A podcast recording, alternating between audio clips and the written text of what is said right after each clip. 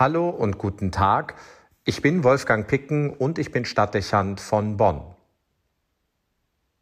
Die beiden päpstlichen Basiliken St. Peter und St. Paul in Rom feiern heute weltweit ihren Weihetag.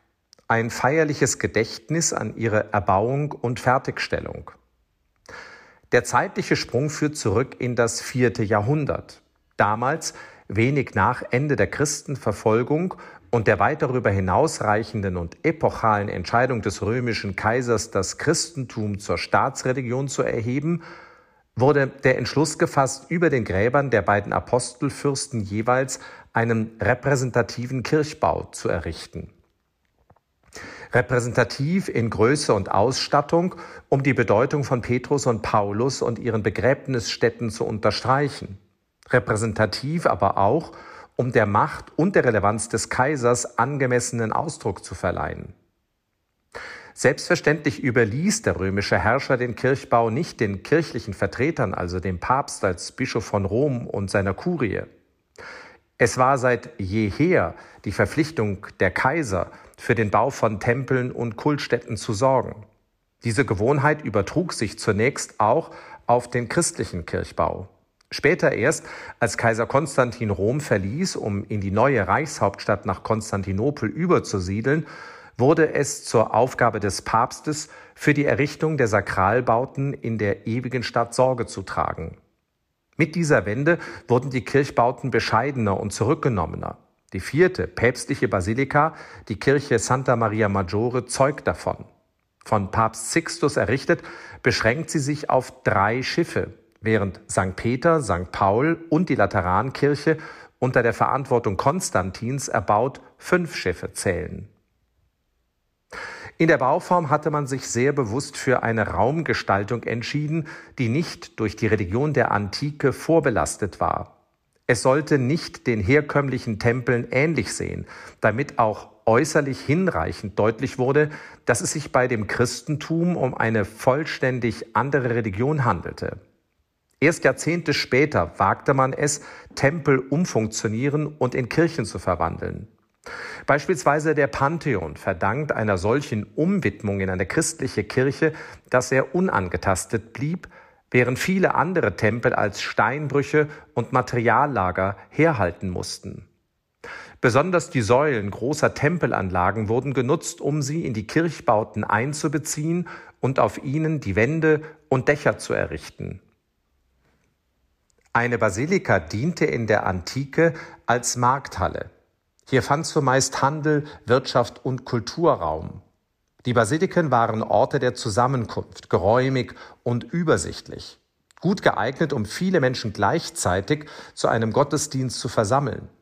Das war eine nicht unwesentliche Vorgabe, die man so aus den antiken Tempeln nicht kannte, wo zumeist nur Priesterschaften die Liturgie innerhalb des Tempels versahen. Jetzt versammelten sich große Personenzahlen zum Gottesdienst mit dem Bischof von Rom und den Priestern und Diakonen. Zudem musste der Kirchraum einer anderen Funktion dienen. Er sollte sicherstellen, dass Pilger leicht zum Grab und von dort wegziehen konnten. Die Formen des großen hallenartigen Raumes, dessen Schiffe nur von Säulen getrennt waren, gestatteten eine Gutorganisation der Pilger.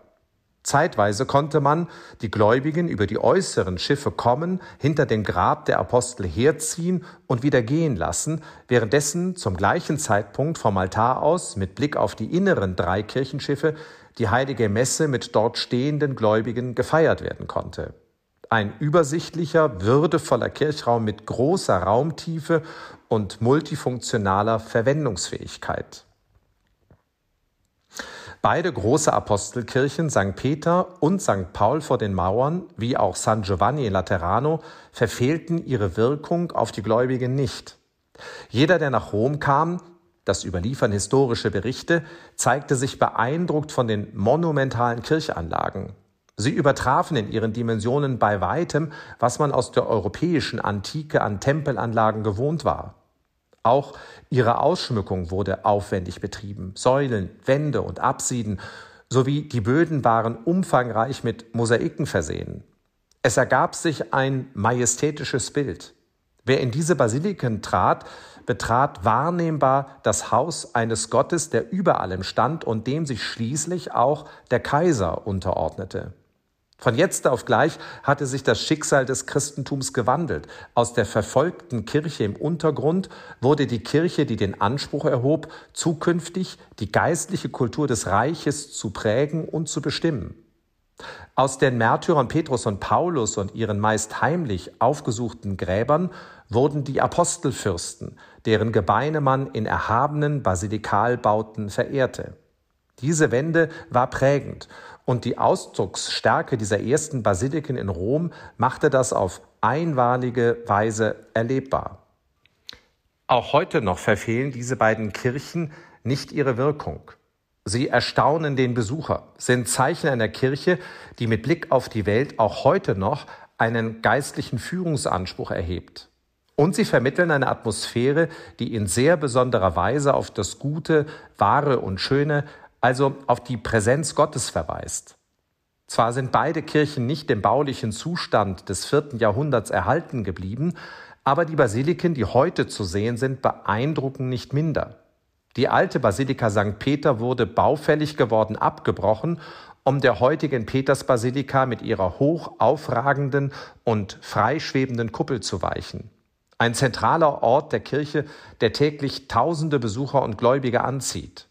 Wenn auch vom Stil der Renaissance geprägt, so hat vermutlich diese Basilika nichts an Wirkung eingebüßt. Gleiches gilt auch für die Basilika St. Paul vor den Mauern. Nicht jeder Rom-Wallfahrer betritt diese monumentale Kirchanlage, weil sie vor den Toren der Stadt liegt und aus dem Zentrum nicht fußläufig zu erreichen ist. Sie bietet die Anmutung der Basilika des vierten Jahrhunderts, ist allerdings ein Nachbau. 1823 wurde die Kirche Opfer eines verheerenden Brandes. Bis dahin hatte sie Kriege, Plünderungen und Erdbeben weitgehend unbeschadet überstanden. Spenden aus aller Welt ermöglichten die weitgehend an den alten Plänen orientierte Wiedererrichtung der Basilika. Der Eindruck dürfte dem der Antike sehr nahe kommen, auch wenn es eine neuzeitliche Nachbildung ist. Dass diese beiden Basiliken und ihre Errichtung gefeiert werden, vermittelt heute noch einen Anspruch der katholischen Kirche und ihres Glaubens, nämlich die Welt durch die Botschaft Jesu zu prägen und die Kirche überall auf der Welt in einer Einheit zusammenzuführen. Damit formulieren diese beiden Basiliken zugleich auch eine Verpflichtung, die dem Katholizismus zu jeder Zeit weltweit auferlegt ist, nämlich immer die Einheit und die Verbundenheit mit der Lehre der Apostel zu wahren.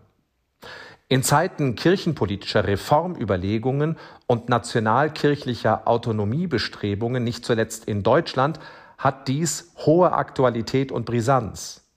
Unüberlegt und zielorientiert werden die bekannten Offenbarungsquellen erweitert und die Verbindlichkeit der kirchlichen Lehre relativiert, um leicht Anschluss an moderne Entwicklungen zu finden. Nicht die Welt verändert sich unter dem Apostolat der Kirche, sondern die Kirche unter dem missionarischen Einfluss der Moderne.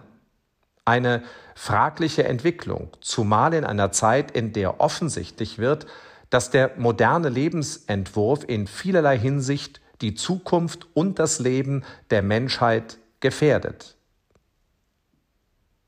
Wolfgang Picken für den Podcast Spitzen aus Kirche und Politik.